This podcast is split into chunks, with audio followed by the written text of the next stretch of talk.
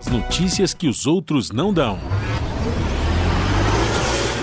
Jornal Brasil Atual. Edição da tarde. Uma parceria com Brasil de Fato. São 5 horas e 11 minutos e repercutindo ainda a fala do presidente Lula nestes 100 dias de governo. A gente conversa agora com o cientista político e professor da Fundação Escola e Sociologia e Política de São Paulo, o professor Paulo Nicolau Ramires. Professor Paulo Nicolau Ramires, tudo bem? Prazer te receber aqui no Jornal da Rádio Brasil Atual. Boa tarde, agradeço o convite.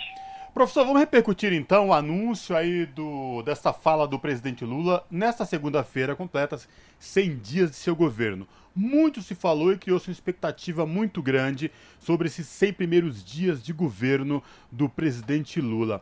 Professor Paulo Nicolau Ramires, queria te ouvir sobre esses 100 dias de governo, tua avaliação, o que, que a gente pode esperar daqui para frente, professor? Bom, é importante destacar que os 100 primeiros dias são um período é, simbólico, na verdade, né, em que já é possível ter um parâmetro uh, das políticas né, que estão em vigor ou que pretendem entrar em vigor do governo. Né? E claro que o Lula ele passou por uma grande dificuldade nos primeiros dias do governo, que foram atentados contra a democracia no 8 de janeiro, impulsionados é, por bolsonaristas. Né? Uh, e, e nesses 100 primeiros dias, o que o Lula tentou fazer de fato foi resgatar a normalidade do funcionamento da democracia brasileira. Ou seja, negociações com partidos uh, diversos, ao mesmo tempo funcionamento das instituições e, mais do que isso, resgatar programas sociais que haviam sido abandonados ou deteriorados a partir do Temer e literalmente jogados na lata do lixo a partir do Bolsonaro. Né? Então, essa é uma marca importante do governo Lula o resgate de políticas de diversidade, né, como é o caso ah, do Ministério dos Direitos Humanos, o Silvio Almeida, criação né, de conselhos, o mais recente ah, para a população LGBTQIA+, conselhos para o combate à fome, enfim, houve um resgate né, do diálogo do governo com a sociedade civil, que foi muito importante.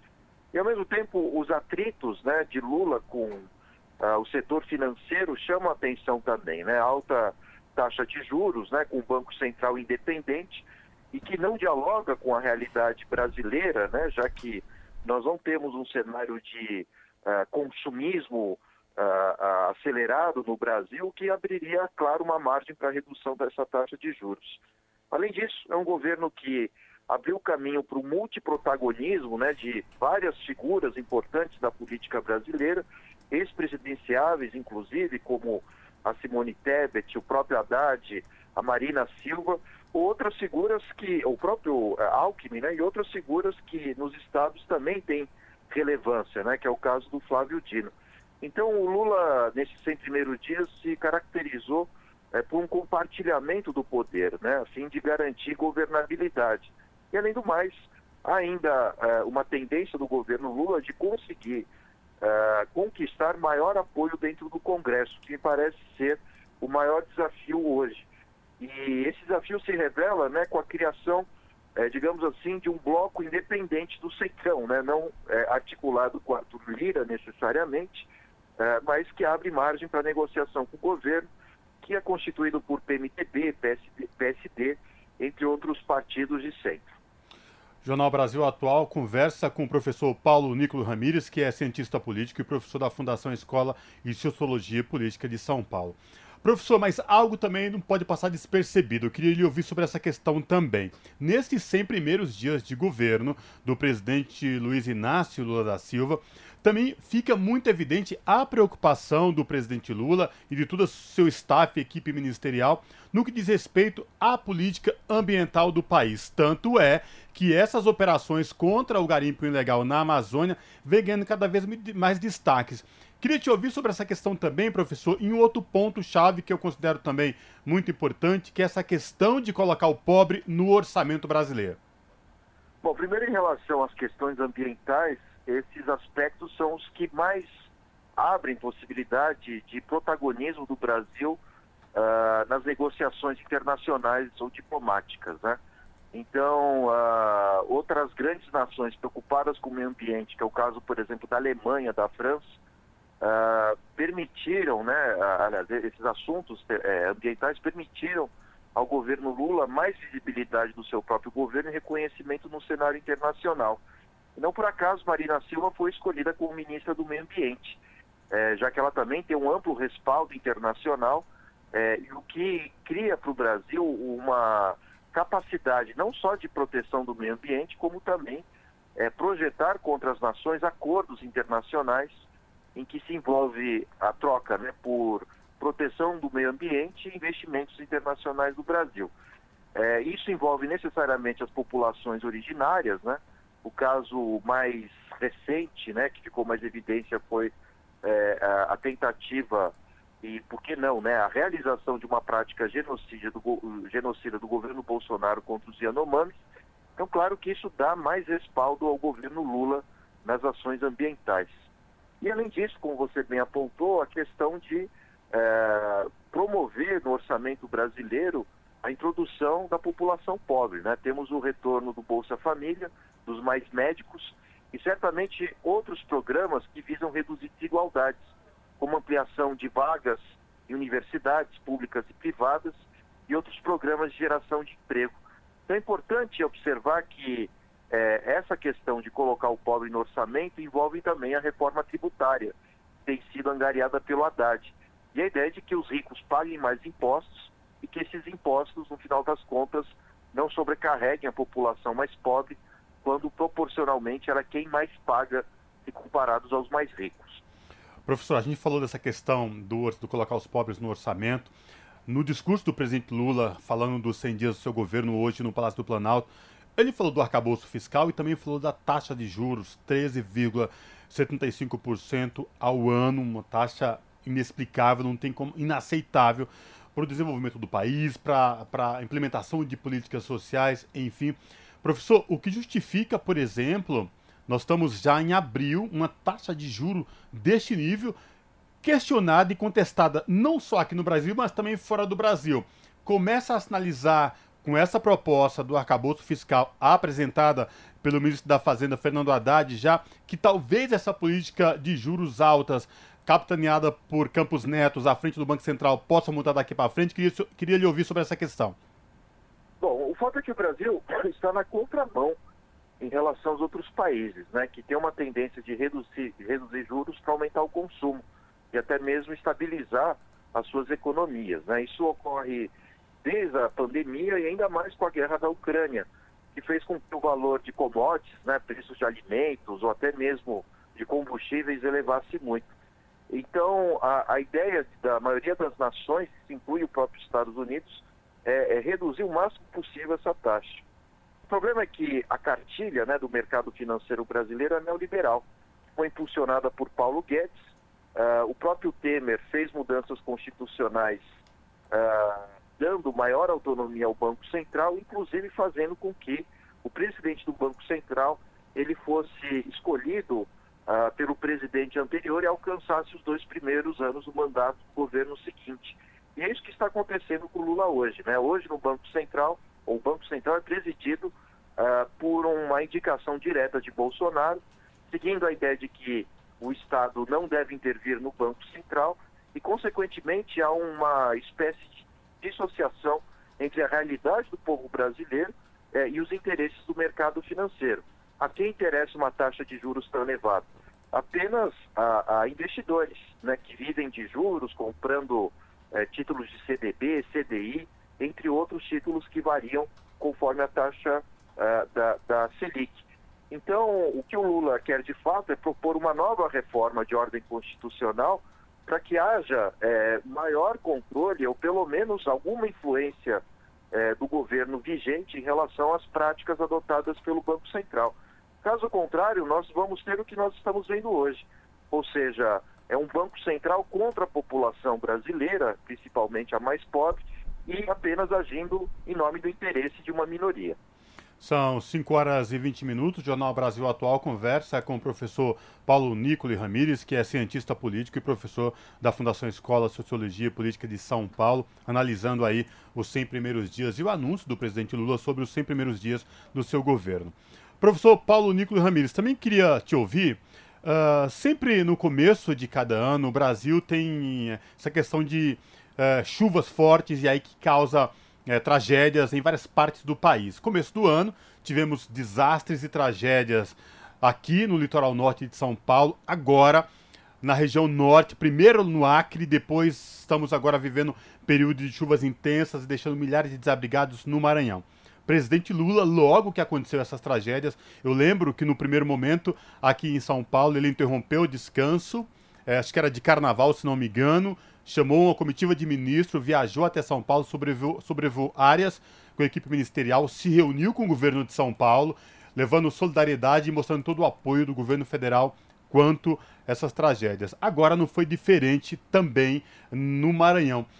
Diferente da administração anterior, que em momentos como esses parece que se preocupava em simplesmente fazer festa e andar de jet skis pelas praias brasileiras. Queria te ouvir também sobre essa nova postura no que diz respeito à vida republicana do presidente da República com os entes da federação. É, primeiro que durante o governo Bolsonaro havia um total descomprometimento né, com é, é, desastres né, é, ambientais que atingiam a população em diferentes regiões brasileiras. Né? Já o Lula toma uma postura de estadista, né, buscando estar presente em loco né, diante dessas catástrofes e apoiando o máximo possível os governadores e prefeitos. Isso remete também a duas questões. A primeira delas é que as mudanças climáticas que a gente estava discutindo agora há pouco, elas tendem nesse século a agravar uh, os casos de chuvas fortes, uh, desabrigadas e, e, destruição né, do relevo de montanhas, enfim, áreas de risco e tudo mais. E é necessário, né, o governo Lula já anunciou isso, né, criar uma política nacional de prevenção né, com os serviços sociais porque, veja só, o que acontece no Brasil é que boa parte desses cargos né, em governos e prefeituras né, da, da do, do, setor de, de, de, serviço social, ou mesmo de prevenção né, de, de enchentes e tudo mais, a maioria desses cargos eles são comissionados, são indicações.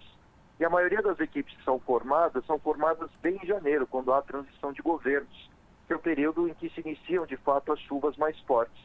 Então, de fato, há todo um despreparo uma falta de treinamento, né, uma falta, inclusive, né, de é, é, manejo em relação às práticas burocráticas né, para auxílio da população. Então, o que o Lula pretende fazer é criar uma política mais centralizada em que tanto o governo federal quanto os, os, os estados e municípios possam ter práticas comuns, tanto de prevenção quanto também de combate a esses desastres quando eles ocorrem. Então, essa é uma pauta muito importante, né? E que o Lula se compromete sobre dois caminhos. O primeiro deles uh, é estando presente, né? E auxiliando os governadores e prefeitos o máximo que pode, né? Ou puder. E segundo, criar práticas, né? É, do ponto de vista da criação de mecanismos legislativos para que tenhamos profissionais de carreira ou melhores qualificados é, na, na, no controle e uh, solução também desses mesmos problemas. Professor Paulo Nico Ramires, vamos falar um pouco agora de política exterior, né? 100 dias de governo. O presidente Lula já viajou aos Estados Unidos, já viajou à Argentina, enfim, e agora, nesta programada viagem agora para o dia 11, viagem à China. Do ponto de vista estratégico do Brasil, política externa brasileira, queria te ouvir também no que diz respeito à volta do Brasil ser protagonismo no cenário internacional e esta viagem especificamente do presidente Lula à China, professor? Exatamente, né? não, não nos esqueçamos também que o primeiro-ministro alemão viajou ao Brasil, né, até a Brasília, né, para conversar com Lula, o que demonstra que o Brasil deixou de ser um par internacional. Isso se deveu devido ao governo Bolsonaro, quando de fato havia todo um processo negacionista uh, em relação às questões ambientais e direitos humanos aqui. Né? Então, isso de fato fez com que Bolsonaro, no máximo, frequentasse países é, sem democracia, né? que era o caso uh, da Arábia Saudita, né? de onde o Bolsonaro recebeu joias com valores milionários, uh, ou mesmo né, a viagem que Bolsonaro fez à Rússia enquanto chefe de Estado, né, e, e que, uh, de fato, apenas trouxe como benefício a compra é, de é, aditivos agrícolas né, para as elites conseguirem produzir para o mercado internacional. Tirando isso, uh, é interessante perceber que em 100 dias de governo, o Lula foi muito mais requisitado do que em quatro anos de governo Bolsonaro. O que mostra que a eleição de, do próprio Lula trouxe maior credibilidade do Brasil em relação às relações bilaterais. A tendência também de trazer o Brasil para negociações é, que são alheias a, a, aos problemas nacionais, né, como a questão da guerra da Ucrânia, até mesmo uma renegociação da produção de urânio né, no, no Irã. Uh, então, isso mostra que há um respeito da comunidade internacional uh, diante desse novo governo, porque, de fato, uh, a diplomacia brasileira, principalmente com Celso Amorim, embora ele não seja mais ministro das Relações Internacionais, mas ele é um conselheiro direto do Lula e que tem também uma grande credibilidade no cenário internacional. Bastaria lembrar que, é, mais ou menos é, no fim do governo Lula, ele foi eleito o diplomata do ano né, por agências internacionais, vencendo inclusive Hillary Clinton, né, que era secretária de Estado do Barack Obama. Então isso deve, a, a de fato, ao corpo político né, é, no plano internacional é, bem formado né, nas melhores instituições do mundo, né, que, é, que acabam compondo o governo do Lula. E isso traz maior margem de negociação, é, de intermediação também de negociações com, de, de, com problemas de outros países. Enfim, o Brasil volta ao cenário internacional com respeito e a credibilidade que haviam sido conquistadas durante os dois primeiros mandatos do Lula. Inclusive, professor, foi convidado já o presidente Lula pelo primeiro-ministro do Japão, Fumio Kishida, a participar em maio deste ano da cúpula do G7. Tamanha a importância né, que o Brasil voltou a ter no cenário internacional. É isso mesmo? É isso mesmo. Né? E fora o fato de que na região da América Latina o Brasil é um líder regional. Né? Então, é uma boa negociação com o Brasil representa, ao mesmo tempo, a possibilidade de abrir novos mercados para outras nações da América como um todo. Né? O próprio Lula uh, foi negociar no Uruguai uh, com o presidente uruguaio né, a ideia de que o Uruguai não deve negociar diretamente com a União Europeia, mas o bloco inteiro, uh, com o bloco inteiro do Mercosul com a União Europeia, com a intenção eh, de, de alguma forma, beneficiar diferentes setores produtivos aqui da região. Então, é, o Brasil volta a ser uma liderança regional e volta a ser uma liderança também no cenário internacional.